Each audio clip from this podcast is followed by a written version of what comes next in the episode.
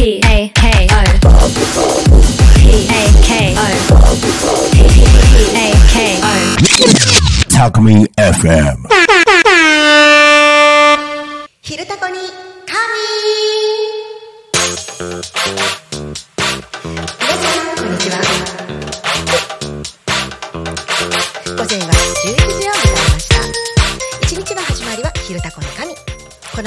リアルタイムなタコ町の情報をお届けしながらさまざまなゲストをお迎えしてトークを進めてまいります。タコミン FM は手段はラジオ目的は交流をテーマに。タコを中心に全国各地さまざまな人がラジオ出演を通してたくさんの交流を作るラジオ局です。井戸端会議用の雑談からみんなの推し活を語るトーク。行政や社会について真面目に対談する番組など月曜日から土曜日の11時から17時までさまざまなトークを展開していきます。パーソナリティとしてラジオに出演するとパーソナリティ同士で新しい出会いや発見があるかも。タコミン FM はみんなが主役になれる人と人をつなぐラジオ局です。火曜日11時から12時の担当は私心理カウンセラー。そして7つの習慣認定コーチの千春がお届けします。4月25日から番組を聞いてくださってるリスナーの皆様。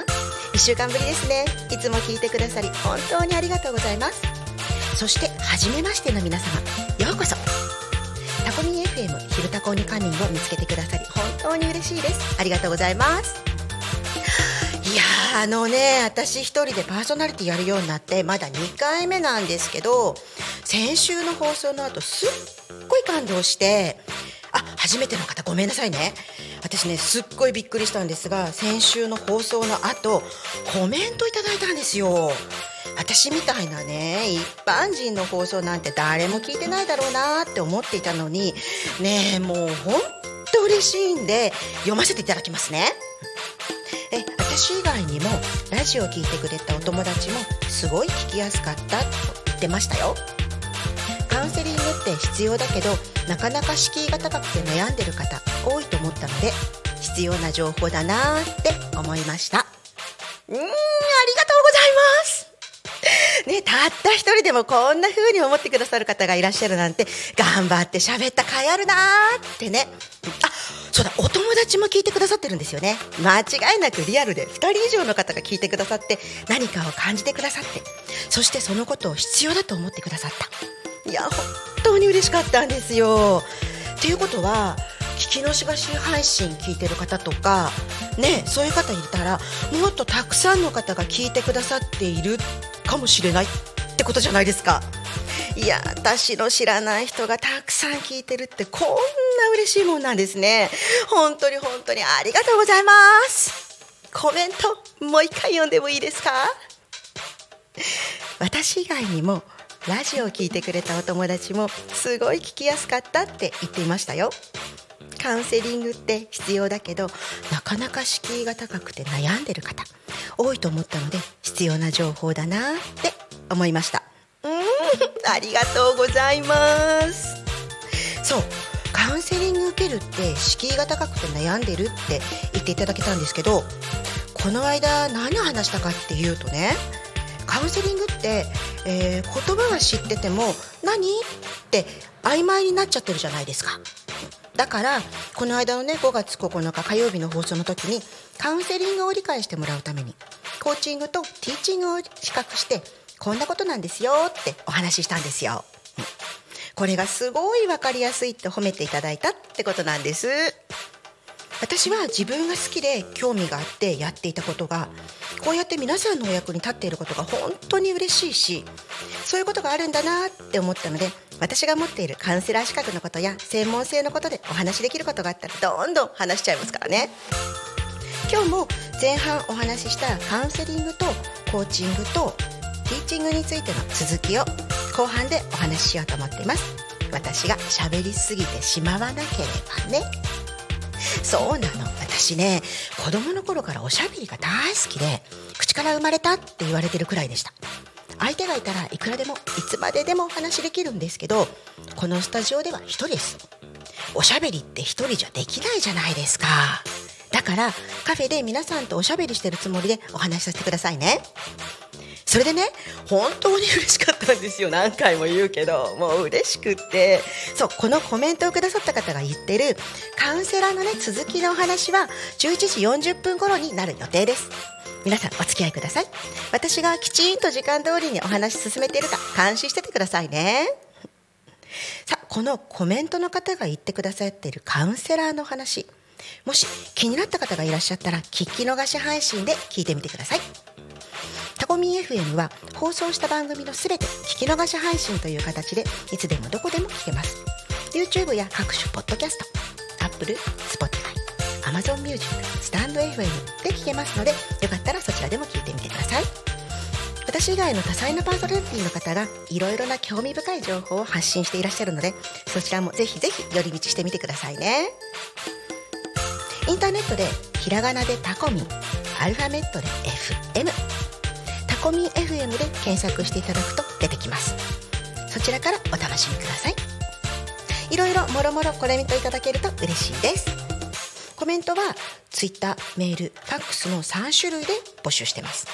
ツイッターの場合は「ハッシュタグタコミン」シャープの後ひらがなで「タコミン」とつけてつぶやいてください。メールの方は fm アットマーク t a c o m i n ドット c o m fm アットマークタコミンドットコム。タコミンの子は C です。こちらでお待ちしてます。ファックスでお送りいただく方は0479747573 0479747573までコメントをお送りください。YouTube へのコメントもチェックしてます。よろしくお願いします。私の放送を聞いてくださってる皆さん何でもいいのでメッセージください。私に聞きたいことあったら無茶ぶりでもいいので私何でも話しますよ。皆さんネタください。はい。いつもの水分補給のお願いです。水分補給大事ですよね。5月12日金曜日のね昼タバコ仮眠でも私の水分補給の仕方を紹介していただいて私ちょうどね病院に行ってて待合室で聞いてたんですけど突然火曜パーソナリティの千春さんが水分補給タイムをって聞こえてきて驚きました。私の知らないところで私のことが出るなんて嬉しくて病院の待合室ってシーンってしてるのに嘘って思わず声が出てしまってちょっと恥ずかしかったです。で先週の放送でもねお知らせしたんですけど今日初めて聞かれてるリスナーさんもいらっしゃるかもしれないのでもう一度ねお知らせしますね。そしていつも聞いてくださってる皆さんのために前回とは違うご案内をしたいと思います。アドバンのスクールでも生徒さんとお約束している20分おきの水分補給。先週はウイルス対策としての水分補給の話をしましたが今日は美容方面から。私はこっちの方がありがたくってもうずっとやってます。YouTube などで皮膚科のお医者様とか美容家の方がこんな風に言ってます。みずみずしいお肌を保つためには化粧水や美容液保湿クリームなどで外側から潤いを与えることがとても大切なことですがそれと同じくらい大切なことが内側からのケア。体内の水分が不足すると血液などの流れもスムーズにいかなくなり体の隅々まで栄養が届きにくくなる。そして栄養が届きにくくなると健康なお肌を作り出せなくなってしまいターンオーバーが乱れ肌がくすんだりバリア機能が低下して肌悩みが増えてしまう。加齢に伴って不足しがちな水分を外側と内側の両方から補給することでキメが滞り透明感のある健康で若々しい肌を持続できると。私は実際にやってみて本当そうだなって感じてます。アドバンネットで水分補給を始めたのが2009年当時大流行した新型インフルエンザの対策として水分補給を始めたんですがきっかけねそれね。えっ、ー、とねあれからもう14年も経つんですね。時の流れは早いですね。私たちの勝手な対策で始めた水分補給なのでスクールの生徒さんにはこちらからコーヒーやお茶を提供してそして飲みながら授業をするというとってもフランクなスクールスタイルが完成しました。私たちがね水分補給したいから始めたことですが生徒さんにもとっても喜ばれたんです。でね定期的な水分補給を続けているうちに私の肌荒れが少なくなった気がしてきたの。冬場になると悩まされていたお肌の乾燥も気にならなくなってきて私の中で何が起きたのかっていろいろ調べてるうちにさっき言ったようなエイジングケアにも水分補給が大切って分かってより一生懸命飲むようになったんです。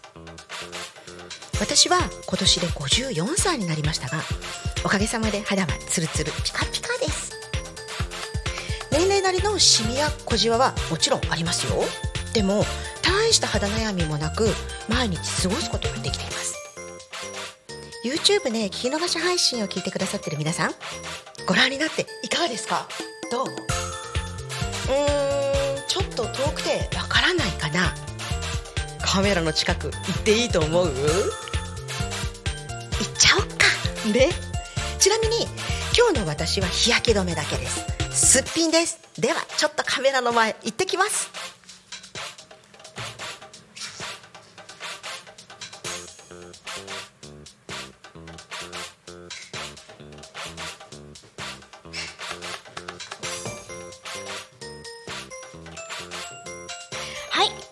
ジオをお聞きの皆さんお待たせしました。今席を立って YouTube 用のカメラの前で手を振ってきました。いろいろもろもろコメントいただけると嬉しいです。コメントは Twitter メールファックスの3種類で募集してます。ツイッターの場合は「ハッシュタグタコミン」シャープの後ひらがなでタコミンとつけてつぶやいてください。メールの方は fm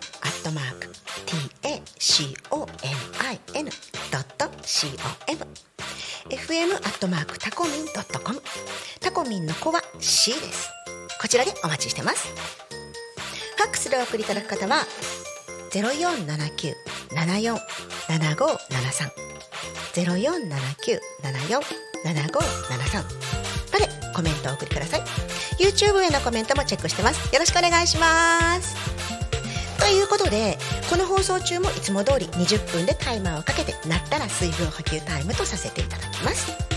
皆さんもよかったらご一緒にどうぞ。はいここまでが皆さんへのお願いでした。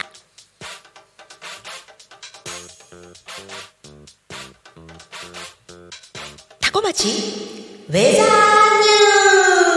ュース。大ちゃんありがとう。エコーかけてって頼んじゃったんです。ちょっとかっこよくないですか？ね。はい。ではタコ町の今ということでお天気情報からお伝えします。週末は少し肌寒かったですね。昨日はあまりお天気が良くなくて時々びっくりするような勢いで雨がザーって降ってきたりして。あの雨降ってきたら洗濯物取り込んでる間に濡れちゃうなーって思ってました。あの雨って局地的だったのかしら？降ってたよって方います？ねそんな雨模様と打って変わって今日のタコ町は晴れ。朝からお日様が顔を出して気持ちがいいですね。最高気温は23度。ヤフー天気だと14時頃が最高気温なのでこれからもっと暖か暖かくなる感じですかね。そして北西の風4メートルとちょっとね涼しげな風吹いてます。今日も私の大好きな日差しがあって風がひんやりの中窓全開で車を走らせたんですが先週より風が優しい感じがしました。普通に仕事してたら室内にいてこの日差しも風も感じることができなかったのでタコミン FM の放送が今日で本当に良かったなラッキーって思いながら 深呼吸して体全体で春を感じて歩いてきました。それでは今日のお天気指数いきます。お洗濯。薄手のものならすぐに乾きます。傘。傘の出番はなさそうです。重ね着。暑がりさんは半袖がおすすめ。とヤフー天気さんが教えてくれてます。そして紫外線。そろそろ紫外線が厳しくなってきたようですよ。紫外線は朝からもうすでにやや強くて。昼にはもっと強くなるとの予報です。長袖や日焼け止め帽子を利用して紫外線対策をしましょう。ということでお天気情報でした。週末は母の日でしたね。あそっかここでか。ねこれちょっと使ってみました。週末は母の日でしたね。全国全世界のお母さんいつもありがとう。家での家事はやって当たり前と思われがちです。ご飯が毎日食卓に出ていて当たり前。毎日さっぱりとした洋服が着られて当たり前。トイレやお風呂を気持ちよく使えて当たり前。その他毎日の生活を当たり前に維持するために名もなき仕事や作業の数々を休むことなく続けていることは決して当たり前のことではありません。この春自宅を出て一人暮らしを始めた皆さんは離れてみてお母さんのありがたみを強く感じていると思います。離れたからこそ感謝ですね。お母さんありがとう。結婚したらお母さんが増えます。急に増えたお母さんに戸惑いどう対応してよいか分からずギクシャクしてしまうかもしれません。でも自分の人生のパートナーを産み育ててくださり出会わせてくれたお母さんには感謝しかありません。いつも私たちを心配してお気遣いいただきありがとうございます。こんな気持ちを言葉や形にして改めて表現する母の日。そんなことを考えていたら母の日っていつどこで生まれたのかなって気になっちゃったの。ね気になりません？で気になってインターネットで調べてみたんですよ。母の日の由来について。母の日は母親に感謝の気持ちを表すための祝日であり多くの国々で祝われている。母の日の依頼にはいくつか諸説があるが最も一般的な説の一つはアメリカのアナ・ジャービスによって始められたというもの。アナ・ジャービスは1905年に母親を亡くした後自分の母親の意思を継ぎ母の日を創始した。彼女は母親の愛や献身に感謝しその価値を世界中に広めることを願っていた。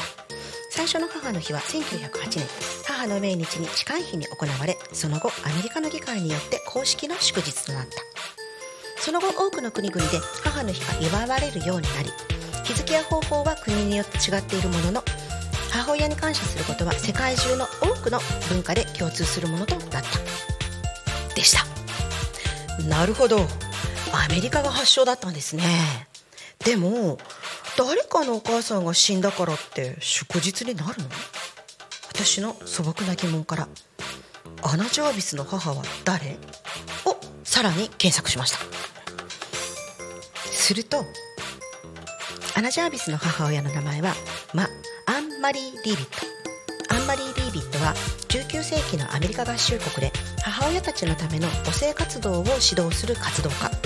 彼女は地域の母親たちを集め母親同士が情報を共有するグループを設立し清潔な環境や子どもの健康について啓蒙活動を行った。アンマリー・リービットは母親たちが子育てや家事を費やす時間や労力を認めるために地域の母親たちが集まる場を設けることを提唱していた。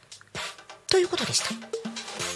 母の日を作ろうとしてたアナ・ジャービスのお母さんも家事育児で忙しい母親たちのために活動してたんですね、うん、そしてそしてアンナ・ジャービス博物館があるって記事も見つけてそこの館長さんのオリーブ・リケッツ氏がこの日の起源についてプレゼントをしてほしいとかどこかに行ってほしいという意味ではなくてただ一日だけ何もしなくてもいい日を作ってほしいというものでアンナが最初に思い描いた母の日はもっともっとつつましく親密な家族のイベントだったと答えていました。私も主婦で母です。確かに何もしなくていい一日。自分のことだけ考えていればいい一日って最高の贅沢かもしれませんね。最後に母の日にカーネーションを贈る理由も調べてみました。母の日にカーネーションを贈る習慣はアナ・ジャービスが最初に母の日を贈った際母親の好きだった花を使って教会で母の日の式典を行ったことが始まりその母が花がカーネーションでありそれ以来母の日にカーネーションを贈る習慣が広がったでした。うんうんうんうん。なるほどね、うん、カーネーションアナのお母さんの好きな花だったんですね、うん、はいということでここで今タイマーが鳴ったので水分補給としましょう。やっぱりこれね気をつけてきたんだけどまた蓋が開かない。なんだろう。あ開いた開いた。よかったよかった。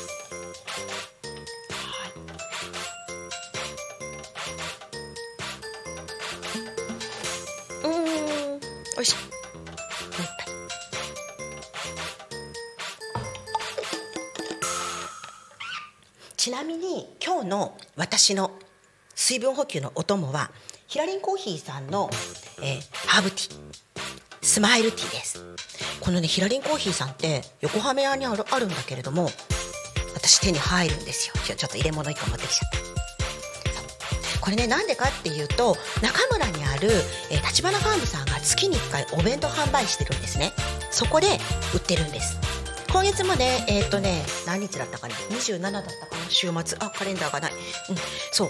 そこでするからまたねヒラリンコーヒーさんねこれ持ってきてくださるって言ってたんで買い占めます。大事に大事に飲んでたけどねもうこれ最後の1個なんですよ。もしよかったらね皆さんもね立花ファームさんで検索していただくとあインタあの、えっと、インスタでね立花ファームさん検索していただくと情報出てますよ。美味しいですよ。はい。ということで水分補給終わり。えっ、とどこまで言ったっけ？そうそうそう。カーネーションはアナのお母さんの好きな花だったんですよね、うん、えっていうことはさたまたまお母さんが亡くなったのが5月で好きなお花がカーネーションだったから季節がぴったりあったけどもしもしもねお母さんの好きな花がクリスマスローズだったら？もしも梅の花が好きだったらどうなってたんだろう？春先に冬の花準備するのかなり難しいと思うし梅とかみたいに木に咲いてる花だったらえ木に登って枝ポキってする？それちょっと大変だなって変な妄想してしまいました。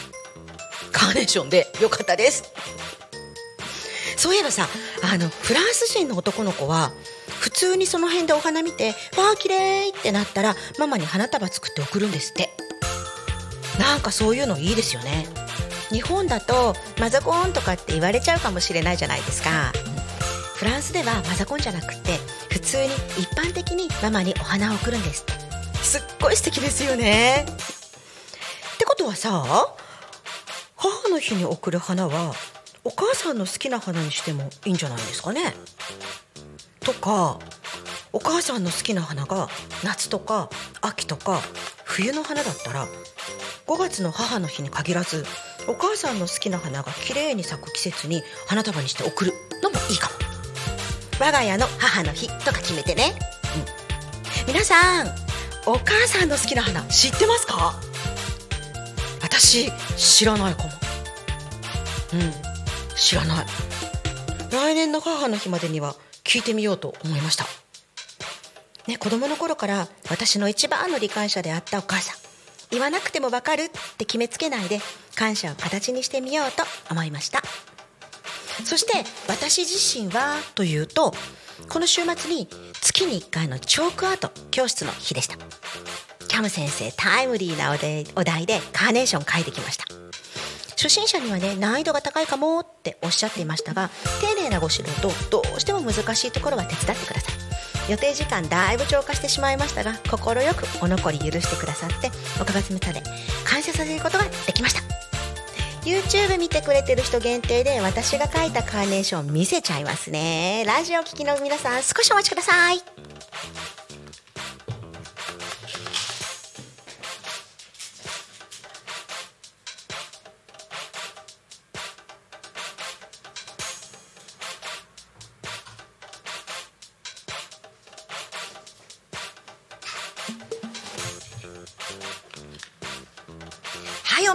ました。やりたい放題ですね。私ラジオなのに。そう今ねあの後でね YouTube ね聞き逃し配信見ていただくと分かるんですけれども、えー画面に見えるようにお花置いてきました、うん。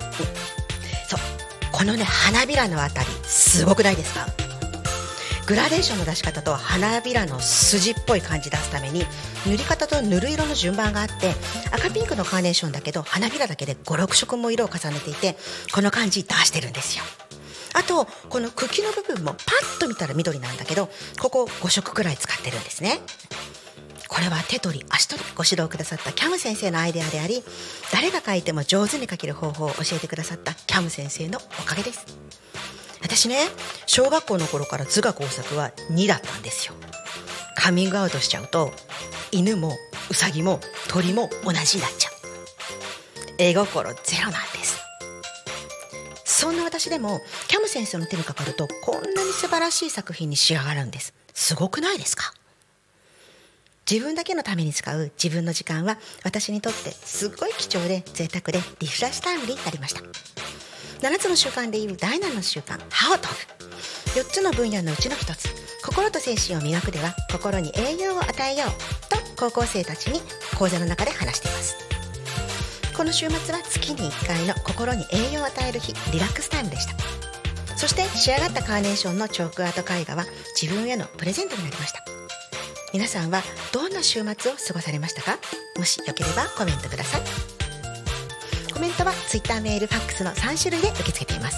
Twitter の場合は「ハッシュタグタコミン」シャープの後ひらがなでタコミンとつけてつぶやいてください。メールの方は fm.tacomin.com fm アットマークタコミンタコミンの子は C です。こちらでお待ちしてます。ファックスでお送りいただく方は047974 7573 0479747573までお送りください。YouTube へのコメントもチェックしてます。よろしくお願いします。さてタコミン FM では毎月テーマを決めてさまざまなパーソナリティがお話をしています。今月のテーマは新生活。そして今週のテーマは今年の新生活について。毎月テーマに沿ってお話しするコーナーですが週ごとに詳細なお題が用意されています。1週目は過去の新生活。2週目は現在の新生活。3週目は未来の新生活についてですね。今週は2週目なので今年の新生活についておしゃべりしていきます。ここでこの今年の新生活についてコメントをくださった方がいらっしゃるのでご紹介させていただきます。この方は結婚されてたんですが今年になってから結婚からご卒業されたそうで新しい人生を歩み始めるため沖縄に引っ越しされたということです。沖縄での新生活についてはお野菜の販売がとても充実しているとのこと。引っ越ししてきた場所はスーパーが遠い。けどその分地元の人の手作り野菜が販売されていて美味しい安い。特に好きなのがほうれん草とトマト。鮮度が鮮度がよくご飯も進みます。ということでお野菜が充実している上に安いは主婦母にとって夢の楽園ですね。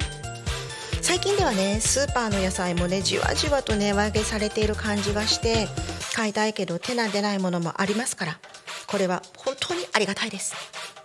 そして就職先も決まったようで可愛いシーサー専門店で働き始めました。ハート。作者さん作家さんが一つ一つ手作りで作っている沖縄の守り神手作りシーサーに色塗り体験ができるお店です。ハート。シーサーは獅子ライオンでオスとメスがペアとなり早く古くから祀られています。ハート。オスは口が開いていて幸せを招き入れるためメスは口が閉じていて幸せを逃さないという意味合いがありあうんの呼吸とも言われています。ハート。ハートマークいっぱいでコメントいただきました。ありがとうございます。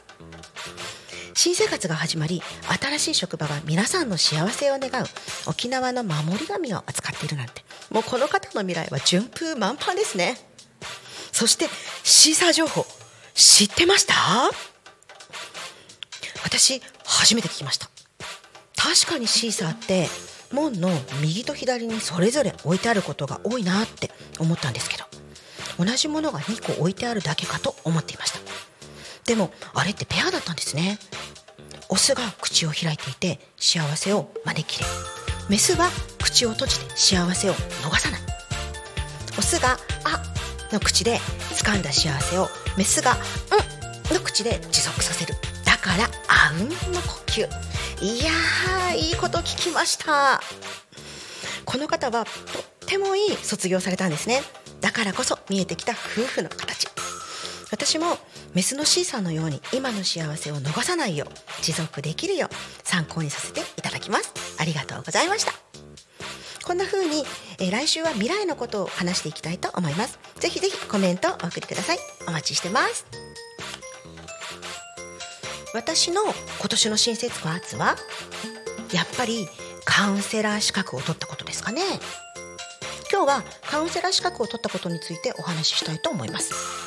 今日の一番最初にね紹介させていただいたコメントの方がおっしゃっていた。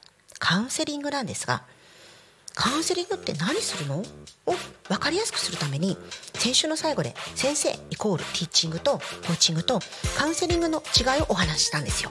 そして先週のテーマである新生活の思い出で私の変な習性について私の過去もお話ししました。私って人に頼まれると新生活が始まっちゃうじゃないですか。どう始まっちゃうのか簡単に言うとヘルパーだった私が頼まれてパソコンサポートのアドバンネットに事務員として就職したんですけれどもそこから現在に至るまでの脱皮を4回も繰り返したっていうお話。先生としてね5歳から80代までの生徒さんを教え始めたっていう新生活の思い出のところまで前回お話ししました。それがなぜかいきなりカウンセラー資格を取るまでになったのか。お話しさせてくださいね。パソコン教室ロボット教室読書教室の先生としての人生が始まって通常だと。これでもう脱皮しないで大人としてめでたしめでたしってなりそうですよね。普通はねこれで先生としての人生を終わらせていくってなりそうですよね。たくさんの生徒に囲まれて「ああよかった」ってね。でも私ここからあと2回脱皮してしまうんですよ。どうしてかっていうと先生になっていろんな方にパソコンを教えていたんですけど初めの10年くらいはね大人の方が生徒さんだったんですね。生徒さんとのやり取りの中で私って人の話が聞けないぞって気づいたんです。表面上のね言葉のキャッチボールなら大人だったらできて当たり前じゃないですか。私もそれはできてたんですよ。でもその後この人が望んでることはこれだって勝手に思い込んでそれについてブワーって突き進んでそうだろうって思い込んでることをしてとかこれ困ってるんなら私がやってあげようってグワーってするとすっごい嫌な顔されることが多々あって。じゃあその人が本当に望んでるものは何なの？パソコンができるようになりたい。本当の目的何？って思うようになったらや全然話聞けてないって思っちゃったんですよ。そしてこれではいかんって一年発起してその人が本当に望んでることをきちんと聞けるよう聞く技術としてコーチングの勉強をして資格を取ったんですもともとおしゃべり得意で気になることがあるとすぐ調べるしほらねさっきの母の日みたいにねすぐ調べちゃうそんな新しいことをね取り入れることが苦にならない私にプロコーチとして生徒さんの本当の悩みを聞けるようになったことでこれまでの話が聞けない私から脱皮して解決したように見えたんですけれど。子供たちの中でそれでも悩みが解消されない生徒さんが出てきたんですよ。どうしても前を向けない。悩みに向き合う勇気がない。そんな学生さんに寄り添える私になりたくてカウンセラー資格を取る勉強をしてこのゴールデンウィークにカウンセラーの学びの総仕上げをしたんです。これが私の今年の新生活。これからカウンセラー資格を持つプロコーチとしてどうありたいのか何を目指すかは来週のお話しますね。こんな風に新生活に関してのコメント募集してます。今週のテーマは今年の新生活。来週は理想の新生活です。コメントどんどんお送りください。コメントは Twitter、メール、ファックスの3種類で募集してます。Twitter の場合は「ハッシュタグタコミン」シャープの後ひらがなでタコミンとつけてつぶやいてください。メールの方は fm アットマーク tacomin.com fm アットマークタコミン .com タコミンの子は C です。こちらでお待ちしてます。ファクシでお送りいただく方は0479747573 0479747573までコメントをお送りください。よろしくお願いします。そろそろ11時40分に近づいてきました。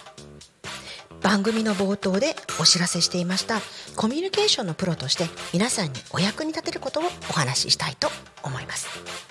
先週5月9日火曜日にお話ししたティーチングとコーチングとカウンセラリングの違い伝わってますか？簡単にねイメージできるとすれば椅子の向きですね。学校のね教室の先生と生徒のように向き合っているのがティーチングです。生徒さんと同じ方向に椅子の向きを変えて同じ景色を見ようとするのがコーチング。一緒に同じ景色を見てその先にある未来を一緒に探すのがプロコーチ。でもいろいろなことがあって前を向くことができない。自分には問題解決できないと思い込まれてしまっている人にあなたにはどんな問題も解決できる。あなたには解決する力がある。信じて一緒にその人の苦痛を味わい切ることがカウンセリングだと思っています。カウンセリングで問題が解決できたらその先はコーチングで未来を描く。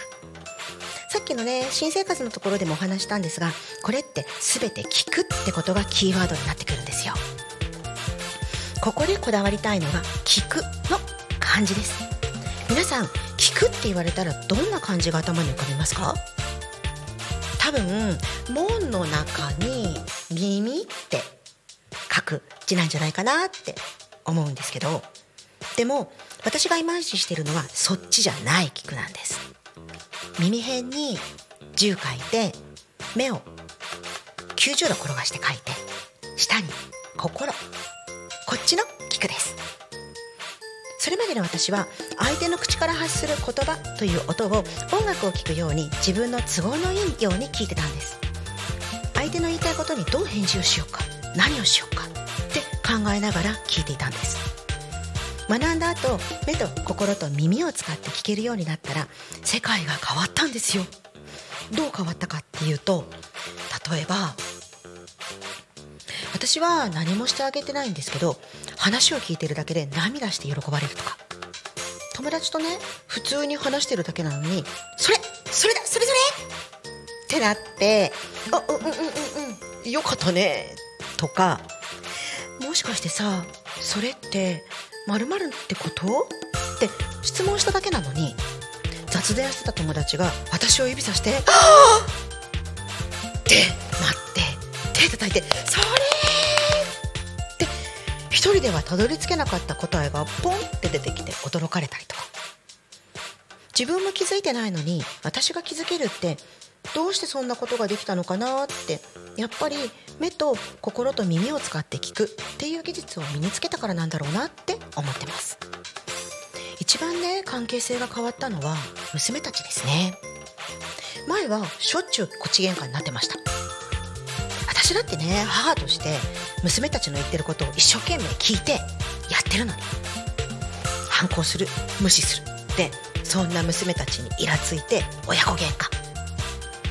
だけど私が目と心と耳を使ってきちんと聞けるようになったら何でも話してくれるようになって今では母である私のことを名前で呼んでくるんです。多分娘たちは私と友達同士みたいなそういう関係になりたかったのかも。それなのに私が上から目線でアドバイスをしようと聞いていたから許せなかったのかなって今だったらわかるんです。私が娘たちの考えている本当のことを理解しようと努力してからすこぶる良好な親子関係でいます。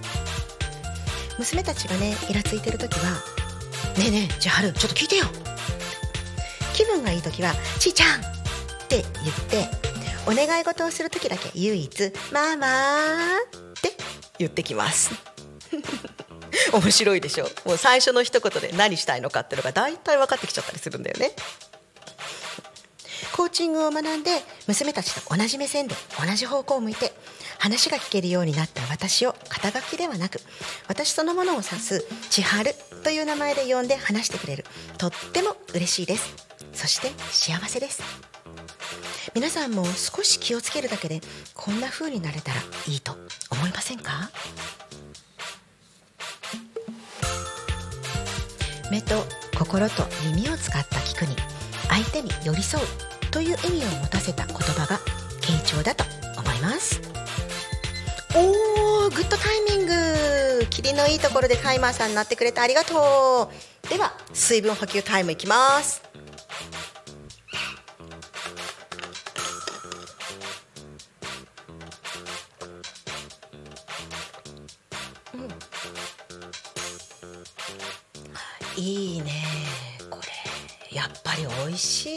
ひらりんさんの横浜行かなくても買える私超ラッキー。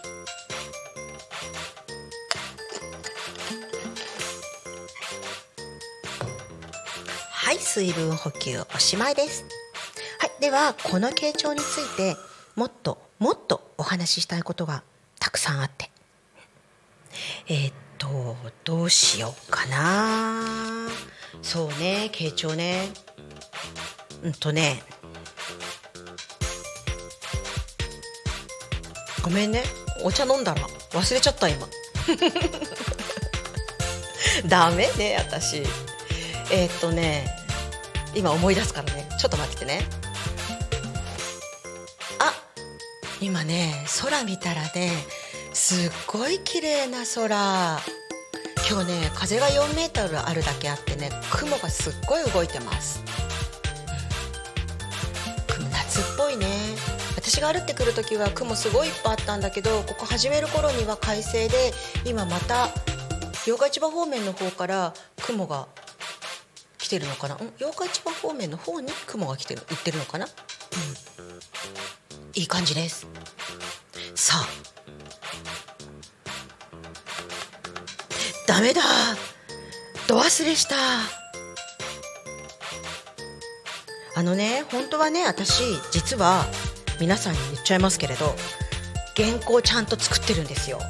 でしっかりとそれ忘れないように確認しながら見て話してたんですけれどもこの傾聴ってねあの普段から学生さんたちにいつもいつも話してるからいや言えるわできる大丈夫って思って あのここのところ抜かしたんですよ。作るのちょっとはしょって。そうそれでねできるって思ったらいやできない。ダメだなやっぱり。そうよね。だってまだ2回目だもんね。私ね緊張してないって思ってたんだけど多分ね緊張してるんだよね。いつもの千春節出ないしね。授業聞いてる高校生とかねなんで？あれ言えばいいじゃんとかって言ってくれそうな気がするんだけれども。えっ、とねちょっと待ってね。頭真っ白になった、うん、でもなぜか焦ってない私がいるぞ。仕方ないよね。忘れちゃったもん仕方ないもんね。だってね、うん、そう。傾聴の話。うん。娘たちだよね。何があるかな。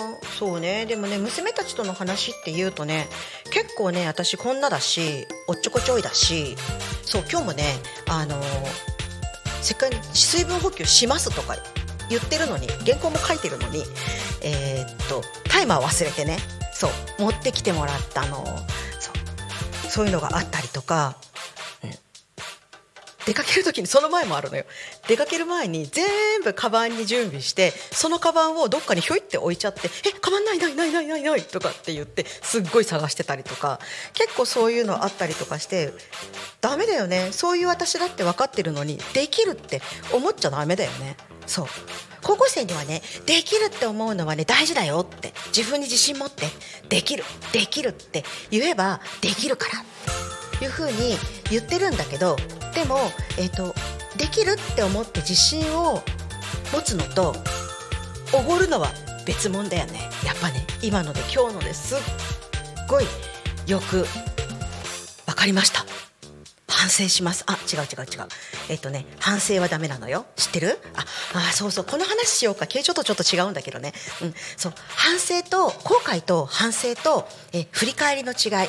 これもねあの高校生とかにねよくあの言ってることなんだけれども今のね私の場合えー、っとじゃあタイマーを忘れました。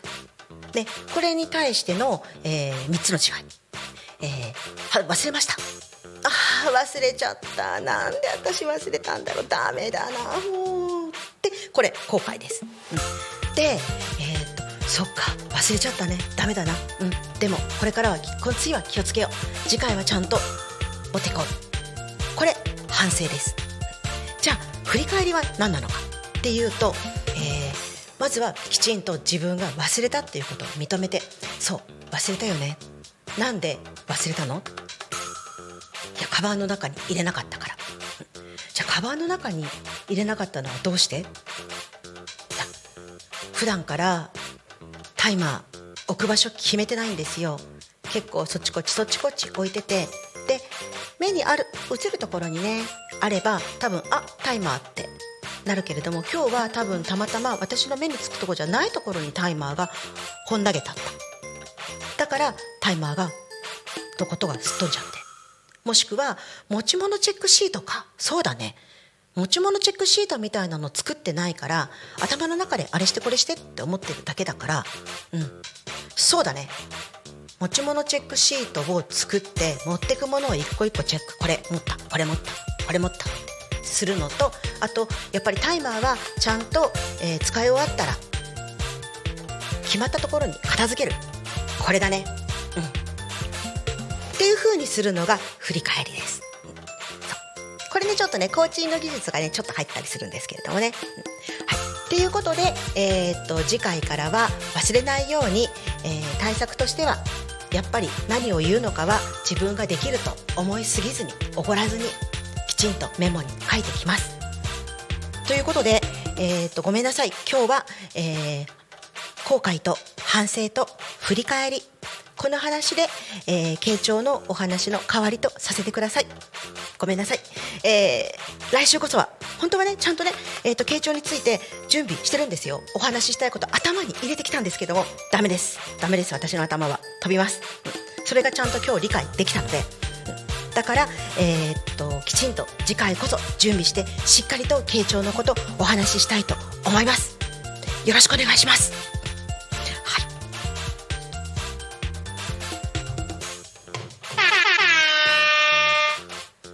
と気分転換にしてみました。こっちじゃないかな今のだとすると。どれだろう？ピンポンピンポンこうかな？許してください。って感じでね、うん、はい。では楽しく過ごしてきましたがそろそろ終わりの時間が近づいてきました。今日もタコミ FM をお耳のお供にしていただければ嬉しいです。コミ FM は月曜から土曜お昼の11時から夕方5時までリスラジにてリアルタイムに放送しております。放送した番組は全て聞き流し配信という形でいつでもどこでもタコミ FM が聞けます。YouTube や各種ポッドキャスト Apple、Spotify、Amazon Music、スタンド FM で聞けますのでそちらでもお楽しみいただけます。この後の本日の放送を紹介いたします。この後すぐ12時から12時10分まで高島陽子さんのプチヤマとしぐさお稽古。日々の生活の中で幸せになるヒントがたくさんあります。ふとした仕草型言葉。大和仕草を通してタコ町っていいな楽しいな幸せだなと思えるようなことをお伝えくださっています。拙い私の話を最後まで聞いてくださりありがとうございました。そして大変失礼いたしました。次回こそは本当にきちんと放送ができるようにしっかりと準備してまいります。ここに誓います。では皆様楽しい一日を。お相手は千春でした。また来週お会いしましょう。ごきげんよう。